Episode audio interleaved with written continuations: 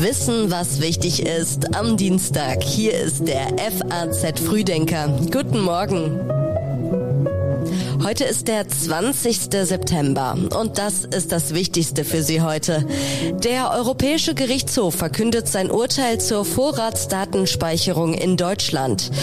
Die Zukunft der Lkw-Branche ist Thema in Hannover und die Queen hat ihre letzte Ruhestätte gefunden. Jetzt schauen wir noch ganz kurz auf die neuesten Meldungen aus der Nacht. Bundesfinanzminister Lindner hat eine Deckelung der Rundfunkgebühren gefordert.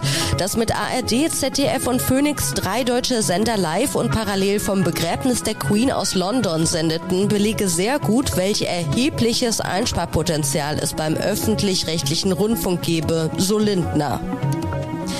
Trotz des Gaslieferstopps sind die deutschen Speicher zu 90 Prozent gefüllt. Wenn die Befüllung reibungslos weiter verläuft, wird das von der Regierung ausgegebene Ziel 95 Prozent Füllstand am 1. November vor der Zeit erreicht. Forscher haben aufgrund verlässlicher lokaler Zählungen geschätzt, wie viele Ameisen auf der Erde leben. Etwa 20 Billiarden. Doch verschiedene Wissenslücken müssten dringend geschlossen werden, mahnten sie.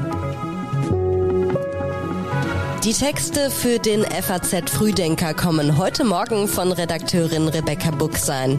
Mein Name ist Theresa Salentin. Schön, dass Sie heute Morgen mit uns in den Tag starten. Der Europäische Gerichtshof urteilt heute zum Thema Vorratsdatenspeicherung. Ist es riskant und überzogen oder ein gutes Instrument im Kampf gegen die Kriminalität? Das Thema Vorratsdatenspeicherung polarisiert auch in der Bundesregierung. Ein deutsches Gesetz, das Telekommunikationsunternehmen verpflichtet zu speichern, wer, wo und wie lange telefoniert oder im Internet surft, stammt aus dem Jahr 2015 und wurde 2000 2017 wegen Zweifeln an der Vereinbarkeit mit Europarecht ausgesetzt. Der Europäische Gerichtshof gibt heute sein Urteil bekannt. Die Richter hatten der anlasslosen Speicherung von Kommunikationsdaten in vergangenen Urteilen bereits enge Grenzen gesetzt. Aus ihrer Sicht verstößt diese grundsätzlich gegen EU-Recht. Zur Bekämpfung schwerer Kriminalität kann es aus ihrer Sicht vier Wege zur Datenspeicherung geben, darunter die Quick Freeze Lösung und die IP-Adressenspeicherung. Die Debatte in der Bundesregierung wird damit nicht verstummen. Bundesjustizminister Marco Buschmann ist gegen die Vorratsdatenspeicherung, die er als Eingriff in die informationelle Selbstbestimmung bezeichnet. Er will sie durch die Quick Freeze Variante ersetzen. Also nur beim Verdacht einer schweren Straftat soll ein Richter die Speicherung für Ermittlungen anordnen können. Der Haken? Die Daten könnten zu diesem Zeitpunkt bereits gelöscht sein.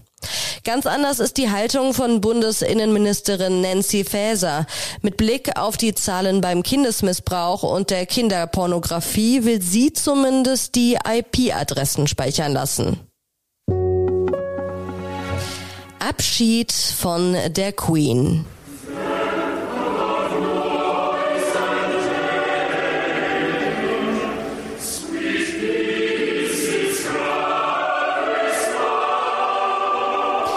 Die Beisetzung der britischen Königin in der St. George Chapel in Windsor markiert den Höhepunkt und das Ende des elf Tage langen emotionalen Abschieds der Briten und Menschen auf der ganzen Welt von Elisabeth II. Mit ihrer Grablegung in der St. George Chapel wurde Elisabeth II. mit ihren Eltern, ihrer Schwester und ihrem Mann Prinz Philipp wieder vereint.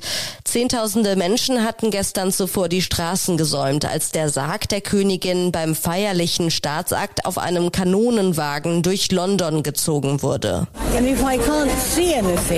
Auch wenn ich nichts sehen kann, kann ich zumindest die Musik und die Band hören. Ich bin einfach gekommen, um der Queen nah zu sein, mit Millionen von anderen.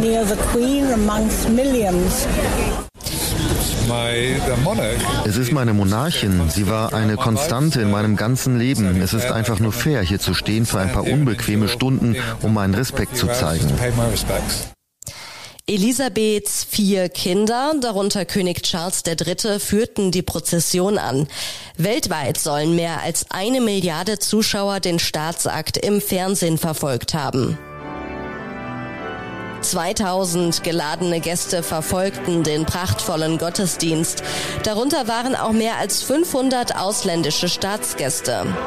Es war das erste britische Staatsbegräbnis, seit der zweimalige Premierminister Winston Churchill 1965 zu Grabe getragen wurde.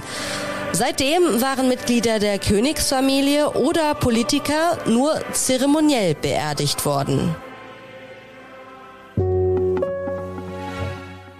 Rund 150 Staats- und Regierungschefs reisen zum UN-Hauptquartier nach New York. Auch Bundeskanzler Olaf Scholz wird erstmals dort sprechen. In diesem Jahr müssen die Staats- und Regierungschefs wieder persönlich auf das Podium treten. Eine Ausnahme gilt für den ukrainischen Präsidenten Zelensky. Die Generaldebatte beginnt mit Reden von UN-Chef Antonio Guterres und dem türkischen Präsidenten Erdogan. Später sollen auch Frankreichs Präsident Macron und Bundeskanzler Olaf Scholz sprechen. Wegen der Trauerfeierlichkeiten für die gestorbene britische Königin, an der viele Redner teilnahmen, musste die Reihenfolge ihrer Auftritte mehrmals verändert werden.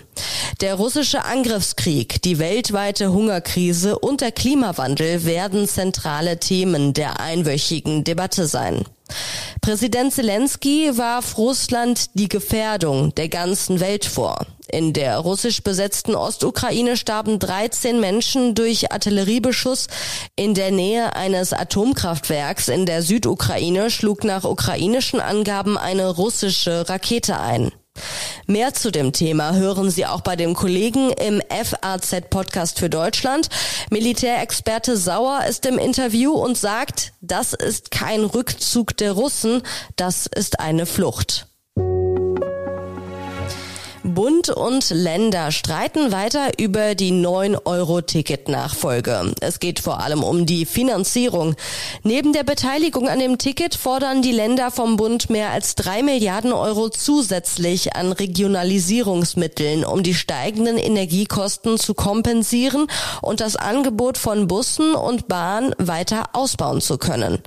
Die Vorsitzende der Verkehrsministerkonferenz, Maike Schäfer, sagte im Interview mit der deutschen Presse, Presseagentur, alle Länder hätten einmal bekundet, dass sie sich vorstellen können, ein Anschlussticket auch mitzutragen weil es eben auch anerkannt ist, dass es eine wahre Entlastung ist für die Menschen, gerade in Zeiten, ähm, wo der Geldbeutel eben auch enger geworden ist durch die explodierenden Energiepreise, ist das etwas, was direkt im Geldbeutel dann auch ankommt. Es sei eine Gesamtaufgabe, das könne nicht von den Ländern alleine getragen werden, sagt sie weiter. Wir wollen eine Arbeitsgruppe mit dem Bund zusammen gründen, die relativ schnell jetzt auch zu einem Ergebnis kommen soll. Und zur angekündigten Arbeitsgruppe sollen auch Tarifexperten gehören, die mit Hilfe von Modellrechnungen Ticketmodelle erstellen und konkrete Preisvorschläge machen. Diese sollen dann als Entscheidungsgrundlage für die Verkehrsminister beim Treffen am 12. und 13. Oktober dienen. Trotz der Verzögerung glaubt Bundesverkehrsminister Volker Wissing weiter, dass das Ticket zum 1. Januar eingeführt werden kann. Es ist ein ehrgeiziges Ziel. Wir brauchen gesetzliche Änderungen und deswegen hoffe ich, dass wir jetzt zur regulären Konferenz Anfang Oktober einen Eckwertebeschluss äh, der Verkehrsministerkonferenz bekommen, den es dann umzusetzen gilt. Die Bürgerinnen und Bürger haben große Erwartungen an die Verkehrspolitik und wir können diese Erwartungen erfüllen. Die Ampelkoalition wünscht sich ein Ticket, das zwischen 49 und 69 Euro kosten soll und will dafür 1,5 Milliarden Euro zuschießen, wenn sich die Länder mit mindestens der gleichen Summe beteiligen. Die internationale Nutzfahrzeugbranche zeigt ihre Neuheiten bei der IAA Transportation in Hannover. Annähernd ein Drittel aller CO2-Emissionen im Verkehr entfallen auf Lastwagen und Busse. Die Branche investiert jetzt in neue Antriebe. So stellt zum Beispiel Daimler Truck den Prototyp seines ersten Langstreckentrucks mit E-Antrieb in Hannover vor, der 2024 in Produktion gehen soll und Ford seinen E-Transit Custom, er soll ab 2023 vom Fließband rollen. Die Knackpunkte beim E-Antrieb von Nutzfahrzeugen gleichen in verschärfter Form denen beim Pkw. Dazu zählen unter anderem fehlende Hochleistungsladesäulen, hohe Energiepreise und fehlende Reichweite. Mehr als 1400 Aussteller aus 42 Ländern haben sich nach Angaben des Verbands der Automobilindustrie für die Messe in Hannover angekündigt. Und jetzt gibt es zum Schluss noch einige Online-Empfehlungen aus der Redaktion für Sie, alle zu finden auf faz.net. In Politik heißt es, Peking entzieht sich Moskaus Umarmung. In Wirtschaft lesen Sie, warum die Autoindustrie Habeck auflaufen lässt. In Sport geht es um das große Versprechen der deutschen Basketballstars. Und eine neue Folge von uns, die gibt es dann morgen früh wieder. Ab 6 Uhr ist der FAZ Frühdenker online und ich wünsche Ihnen jetzt noch einen schönen und entspannten Start in den Tag.